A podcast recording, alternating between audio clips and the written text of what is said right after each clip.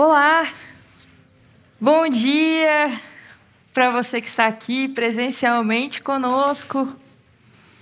E muito bom dia também para você que mora longe, mas que continua aqui com a gente todos os sábados através do nosso canal no YouTube. É muito bom a gente estar aqui junto, louvando e adorando o nosso Deus.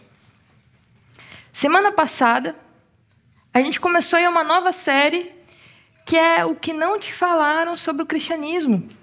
E a gente contou aqui quais foram aí os principais erros que o cristianismo cometeu na história. Hoje a gente vai conversar sobre. A gente vai voltar no tempo mais uma vez e a gente vai tentar descobrir qual era a essência dos ensinos de Jesus. E como que a gente faz agora para viver aquilo que ele ensinou para a gente? Para isso, a gente precisa entender o que é o reino de Deus.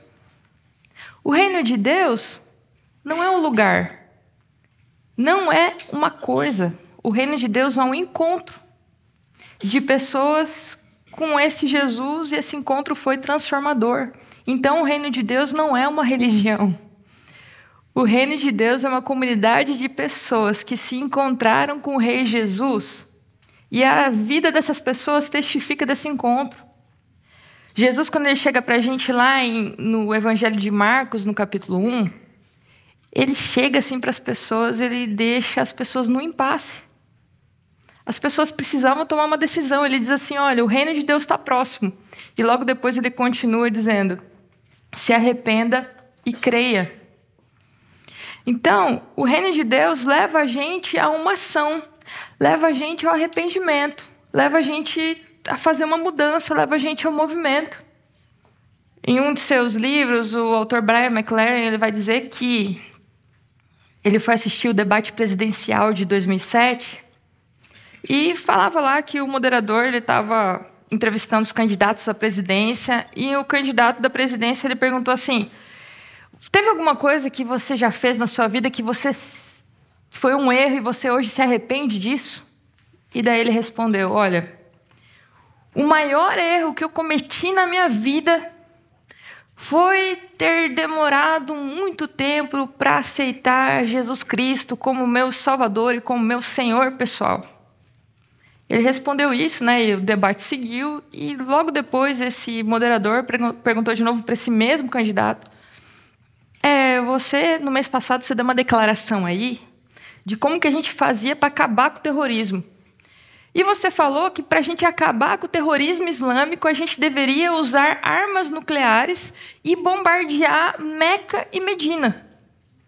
O Departamento do Estado ouviu as suas declarações e achou isso absurdo e falou que você é digno de repreensão.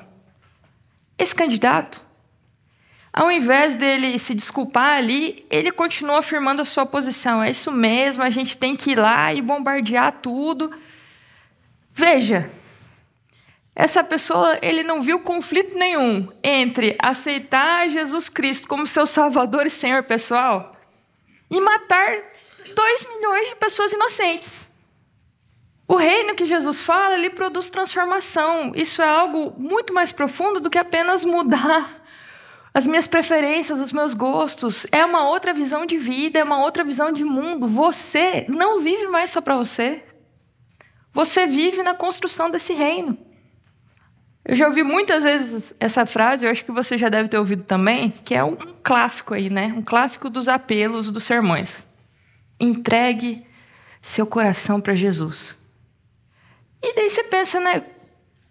Como é que é esse negócio? Como é que eu arranco o coração do peito e entrego? Entregue seu coração para Jesus, ele fica só no campo da teoria. Eu continuo sendo a mesma pessoa, vivendo do mesmo jeito, mas uma vez por ano eu lembro lá, oxe, olha só, eu entreguei meu coração para Jesus, então tá tudo certo. E eu continuo vivendo aí mais do mesmo. O que significa aceitar Jesus como meu Senhor? Eu vou agora estar com Deus em um ambiente de vulnerabilidade. Eu não vou esconder as coisas de Deus. Eu não vou fingir que eu não tenho problema. Eu não vou fingir que está tudo bem. Eu não vou fazer aquelas orações genéricas. Senhor, me perdoa. Pelo quê? Ah, não, Deus sabe de tudo, né? Ele sabe todas as coisas.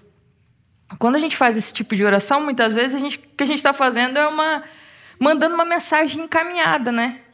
Eu não quero proximidade. Eu não quero ter o trabalho de escrever. Eu mando uma mensagem encaminhada. E daí eu vou falando com Deus todos os dias, como se todos os dias eu mandasse lá uma mensagem encaminhada para Deus, um gif de bom dia com uma flor e um sol piscando.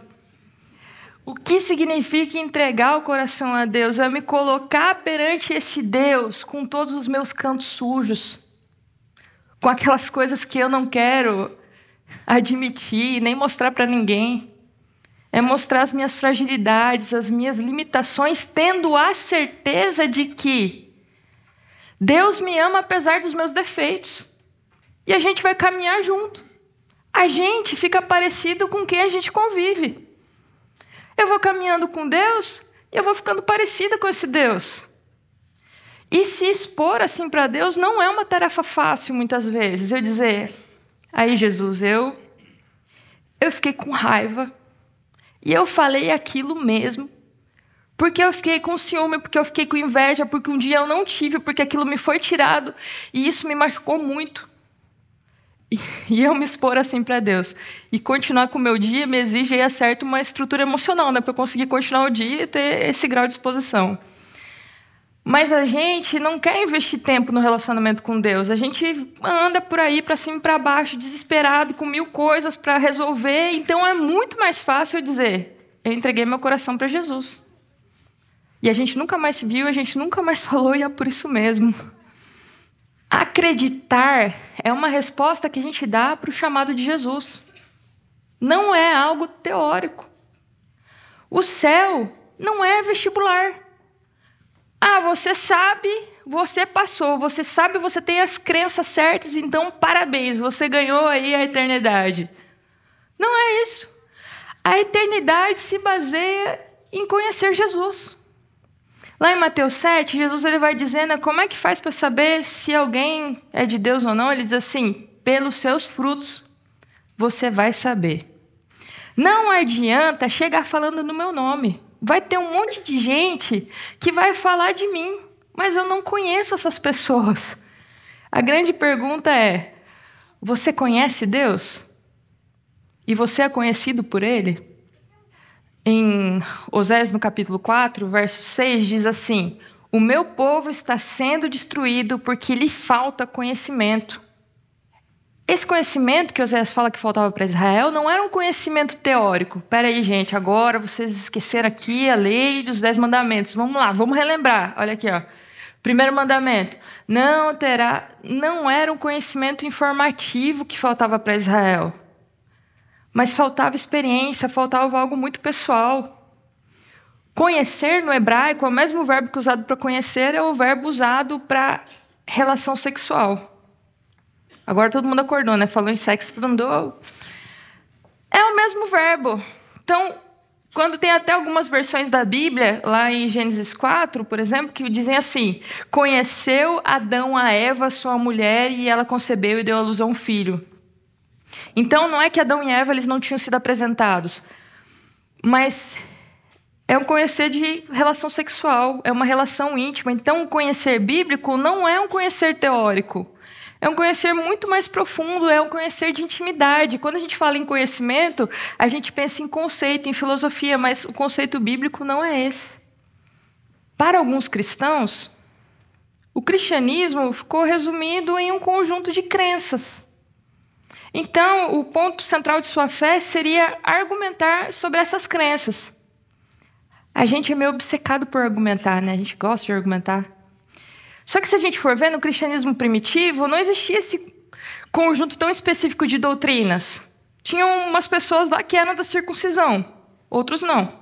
Tinham pessoas que acreditavam nas festas judaicas, outros não. Tinha outros lá que não compravam carne no mercado. Outros já achavam que comprar carne no mercado era uma blasfêmia. Só que apesar deles não terem esse aparato doutrinário, eles tinham um estilo de vida que unia essas pessoas. A morte e a vida do Cristo ressuscitado unia essas pessoas em um mesmo propósito. E isso é muito difícil. É muito difícil você viver essa vida de entrega, porque o reino é um reino de serviço. No final do Sermão do Monte, Jesus ele vai dizer assim: Aquele que ouve e pratica as minhas palavras é como alguém que construiu a sua casa sobre a rocha. Existe algo que não é só teórico, mas é algo prático. Então, o que é mais fácil? Eu ter essa vida de amor radical que Jesus me falou para ter, que me desafia até mesmo a amar o meu inimigo, ou é sustentar aí um conjunto de doutrinas que eu preciso sustentar aí somente por um momento? Eu sou teóloga, eu não sou contra doutrinas, assim como um cientista não é contra os fatos. Mas resumir o cristianismo a um conjunto de doutrinas, doutrinas que muitas vezes são periféricas, é fazer aquilo que Jesus falou, né? De coar um mosquito e engolir o camelo.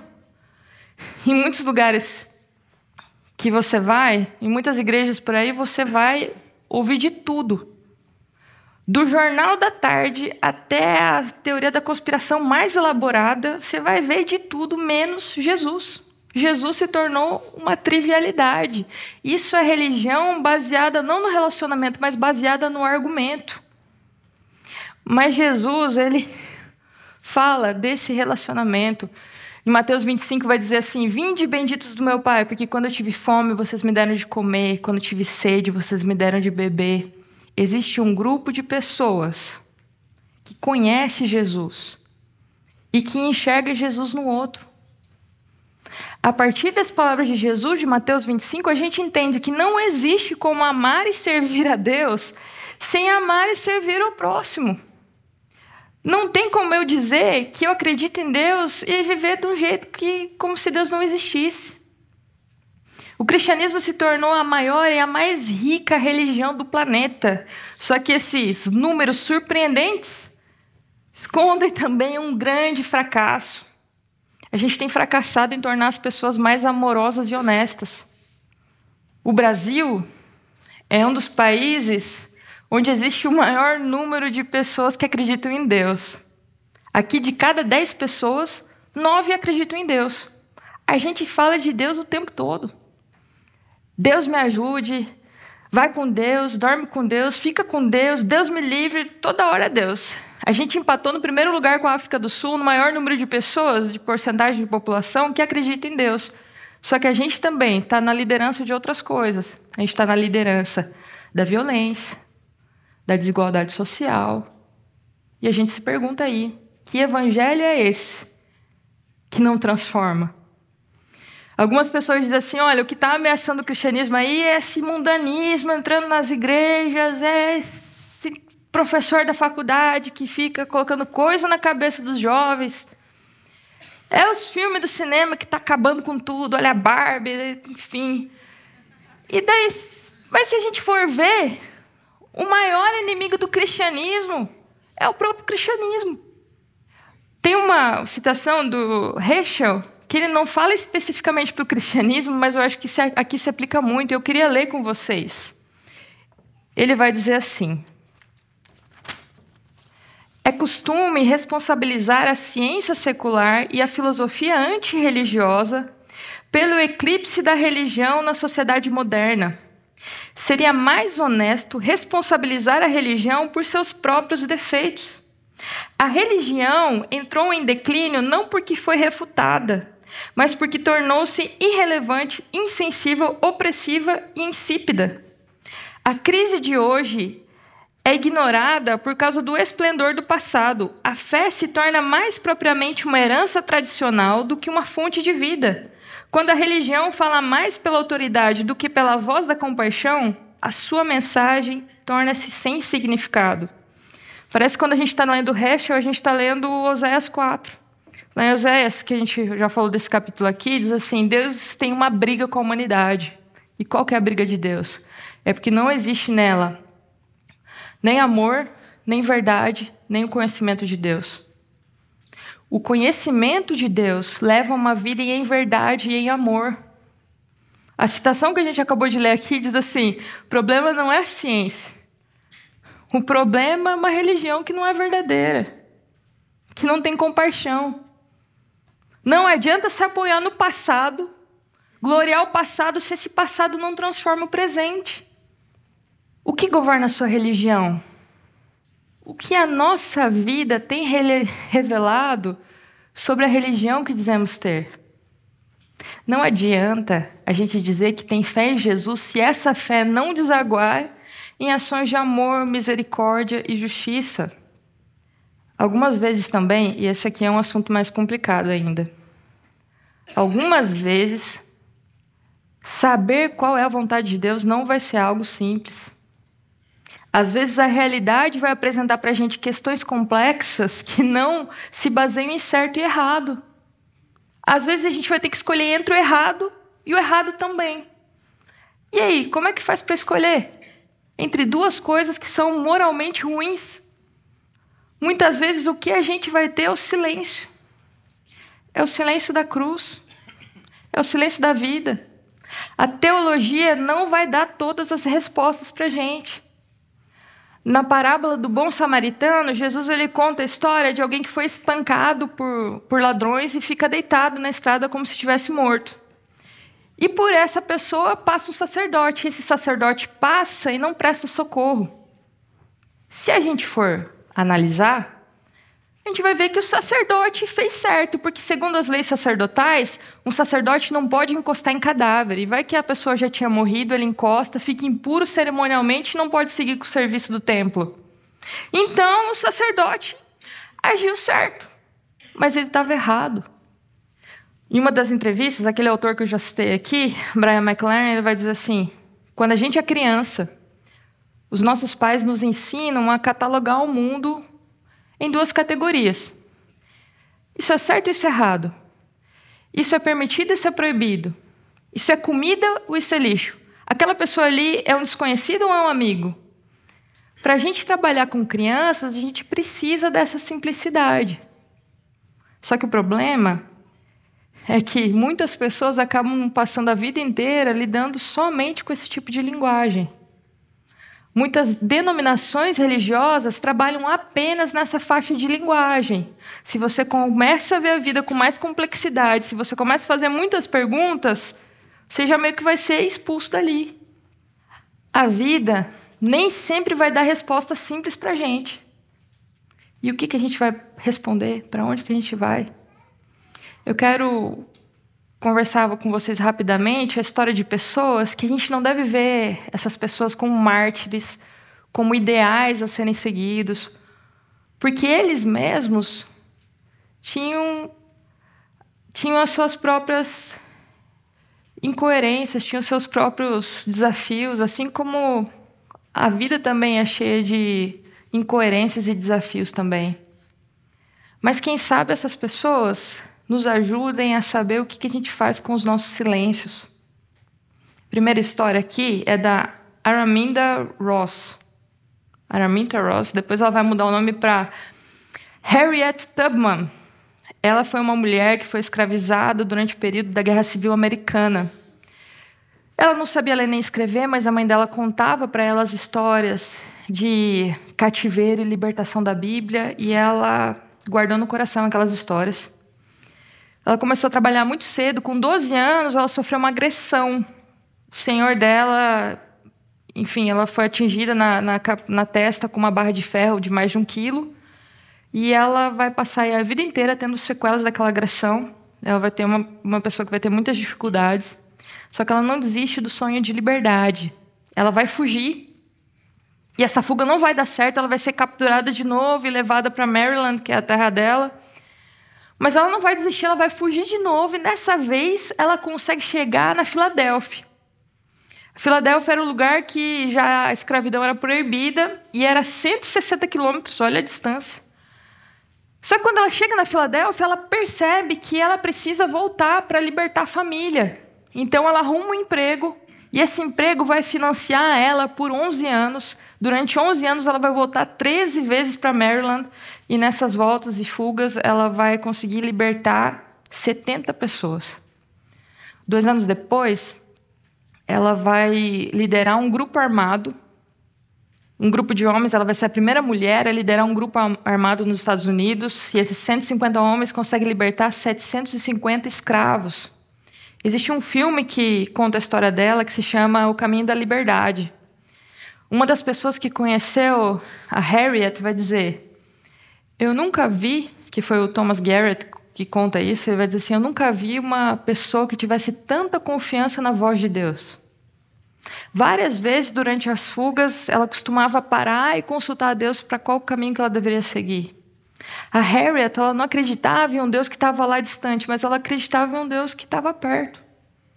E ela entendeu que a liberdade não era só para ela, mas ela queria levar essa liberdade para outras pessoas. E para isso ela passa por cima, inclusive, da teologia da sua época, que era contra a libertação dos escravos, muitas vezes.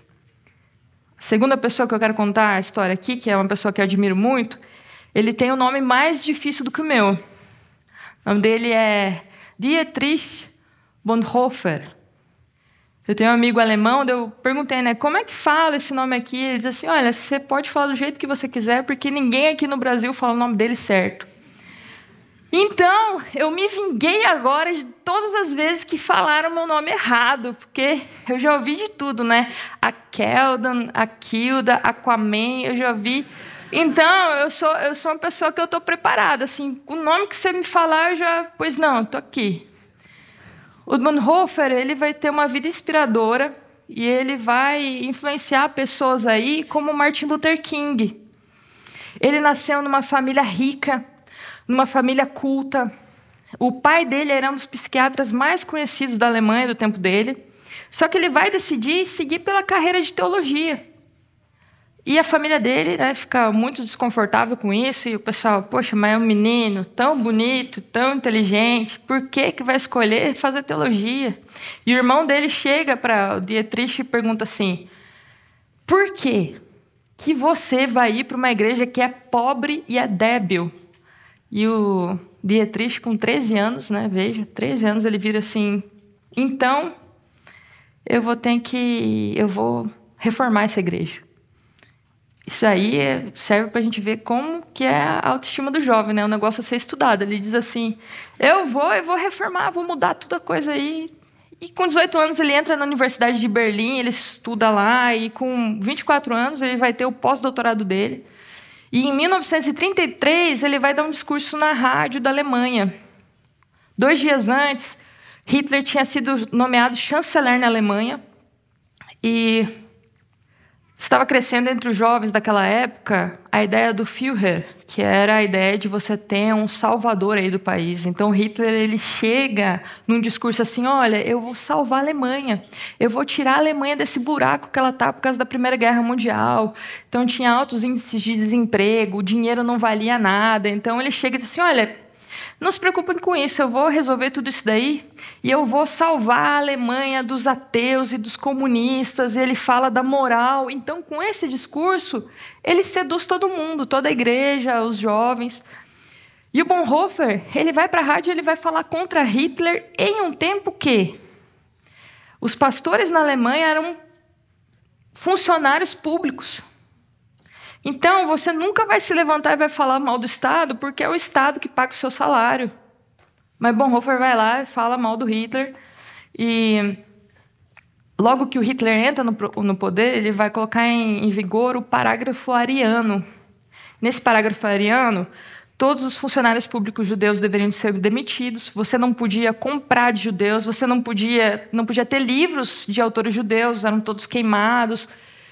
E até mesmo a Bíblia não escapou dessa. Tudo que tivesse de judeu na Bíblia ia ser tirado. Você imagina, né? O que que, o que que virou a Bíblia, né? O Antigo Testamento inteiro, o Novo também, não tem nada que sobrou da Bíblia. Se tivesse cenário que falava de Canaã, por exemplo, a Canaã remete judeu, então tirava também. E eu não sei como que Hitler conseguiu, mas ele, ele vendeu a ideia de que Jesus era o maior herói ariano que já existiu. Você já pensou? Um Jesus loiro do olho azul na Palestina chegava até a ser uma aberração, né? Porque não é terra de gente branca, fica entre a África e a Ásia. Mas ele vende essa ideia o pessoal compra, e nessa hora o Bonhoeffer se levanta também. A gente não vai aceitar isso, e ele escreve uma declaração e ele funda uma igreja. Ele viu que a igreja dele estava meio decadente e vai lá e funda outra. E essa vai ser a igreja confessante, e ele vai fazer um seminário que vai formar aí mais de 100 pastores em três anos. E as coisas vão ficando cada vez mais difíceis na Alemanha, e Bonhoeffer ele tem medo de ir para a guerra. Então, por causa disso, ele consegue um convite para ser professor nos Estados Unidos. Então, ele vai para os Estados Unidos, deixa a Alemanha. Só que quando ele chega nos Estados Unidos, ele cai em si. E ele pensa: eu não devia estar aqui. Eu devia estar sofrendo com o meu povo na Alemanha. E 26 dias depois de chegar nos Estados Unidos, Bonhoeffer volta para a Alemanha, para a guerra, para aquela igreja que tem um monte de confusão. E ele chega lá e ele vai ser espião em uma agência nazista. É, só que ao invés de passar as informações para os nazistas, ele pega as informações dos nazistas e passa para uma outra galera. E com isso, em uma operação, ele salva a vida de 14 pessoas, duas famílias de judeus. E ele vai entrar também em uma conspiração para matar Hitler. E esse é o grande dilema moral da vida de Bonhoeffer. Porque, como cristão, ele entende que não deve matar ninguém, mas ele também entende que se Hitler não for, detido, ia matar muito mais gente. Então, ele entra para matar Hitler. E nessa conspiração que eles fazem, eles fazem dois atentados. Primeiro, eles colocam uma bomba em um avião, mas daí não dá certo. E a segunda, eles colocam a bomba dentro de uma mala. E essa mala, eles, alguém leva para uma reunião que Hitler estava. Essa bomba explode, machuca pessoas ali, mas Hitler não morre. A partir disso, eles prendem todas as pessoas que fizeram aquele atentado. Bonhoeffer é preso e Bonhoeffer morre um mês antes da guerra acabar. Ele morre enforcado, e é o que é um, uma grande ironia, né? Ele era um exímio pianista, ele morre enforcado por uma corda de piano num enforcamento bem lento e doloroso. Bonhoeffer ele entende que o papel dele não era apenas criticar o nazismo, criticar Hitler, mas era lutar contra o sistema, lutar contra Hitler. A última história que eu quero falar aqui é de uma igreja que fica num, uma igreja pequena que fica na Holanda, na cidade de Haia. Essa igreja, no dia 26 de outubro de 2018, eles fizeram um culto que durou 96 dias. Então, era 24 horas por dia, sete dias por semana, e eles conseguiram mobilizar aí muitas pessoas do país inteiro, pastores do país inteiro. E eles fizeram isso para proteger, para que uma família de cinco pessoas não fosse deportada para a Armênia. Essa família tinha vindo da Armênia, morava já há nove anos na Holanda, mas não recebeu asilo. Iam ser deportados. O pai tinha recebido ameaça de morte na, na Armênia, então era muito complicado eles voltarem para a Armênia.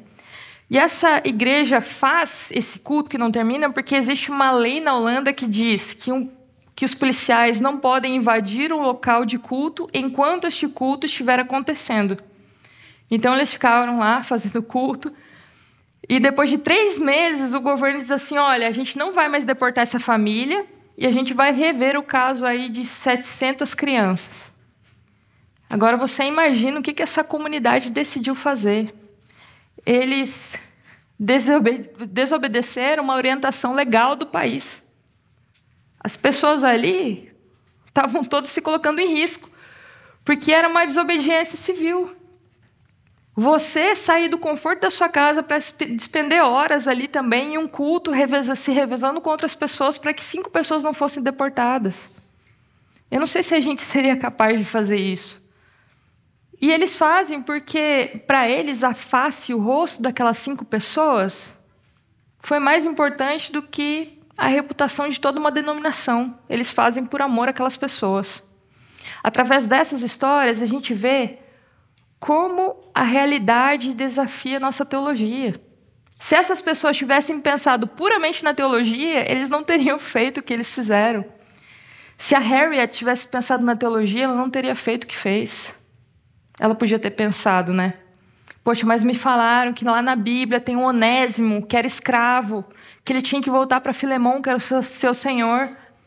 O pastor me disse que Paulo fala que, os, que o servo tem que ser submisso ao seu senhor. Realmente eu preciso voltar, eu não posso fugir, eu tenho que ser submissa. Ela vai contra essa teologia, ela vai contra o que todo mundo pensava na época. Ela, ela vê a sua existência e ela vê o que a realidade exigia dela e ela foi em frente mesmo que isso fosse contra as convicções religiosas dela. Bonhoeffer da mesma forma. Ele era cristão, ele era honesto, ele decide ser espião, mentir sendo espião, conspirar para matar alguém. Ele faz esse caminho difícil, sendo que a vida dele podia ser muito mais fácil. Era só ele se afastar. Era só ele continuar lá tendo uma ótima vida nos Estados Unidos, ganhando bem como professor, mas ele não decide isso. Ele podia ter a religião do nosso tempo. O que interessa é eu e Deus. Se as coisas estiverem bem para mim, tá ótimo, vou ficar por aqui. Mas ele não decide isso. A vida desafia a gente de maneira que é importante que a gente se forme não apenas como cristãos que leem o texto, mas em humanos que leem o texto. Muitas vezes, na tentativa de ser cristãos, a gente falha na tentativa de ser humanos. A teologia não vai dar para a gente todas as respostas. Inclusive, a teologia, a maior parte dela foi escrita por gente que já morreu. E a vida continua aqui, desafiando a gente a todo momento. A gente está atravessando um oceano a nado. Esse oceano não é previsível, assim como a vida não é previsível. Um dia, a vida vai desafiar sua teologia. E eu espero que a vida nos encontre se relacionando, confiando em Deus. Que a gente possa escolher o caminho certo, lembrando que o caminho é o próprio Cristo. Oremos. Nosso grande Deus, eu sei, Senhor, que muitas vezes é difícil decidir qual é o nosso chamado, para onde o Senhor está nos dirigindo.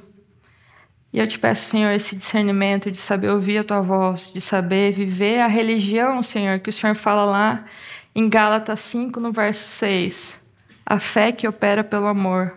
Senhor, que na nossa vida a gente só possa ter uma fé que opere pelo amor. Que a gente possa enxergar qual é a tua santa e boa vontade, que a gente possa se relacionar com a pessoa de Jesus e que a gente possa ficar parecido com Jesus Cristo. Por favor, Senhor, que a gente não faça parte da estatística que vive uma religião distante daquilo que o Senhor nos mostrou. A gente te pede, Senhor, com os nossos joelhos, Senhor, que por favor o Senhor tenha misericórdia de nós, nos ajude. A gente se entrega, Senhor, entrega realmente o nosso coração nas tuas mãos. Em nome de Jesus. Amém.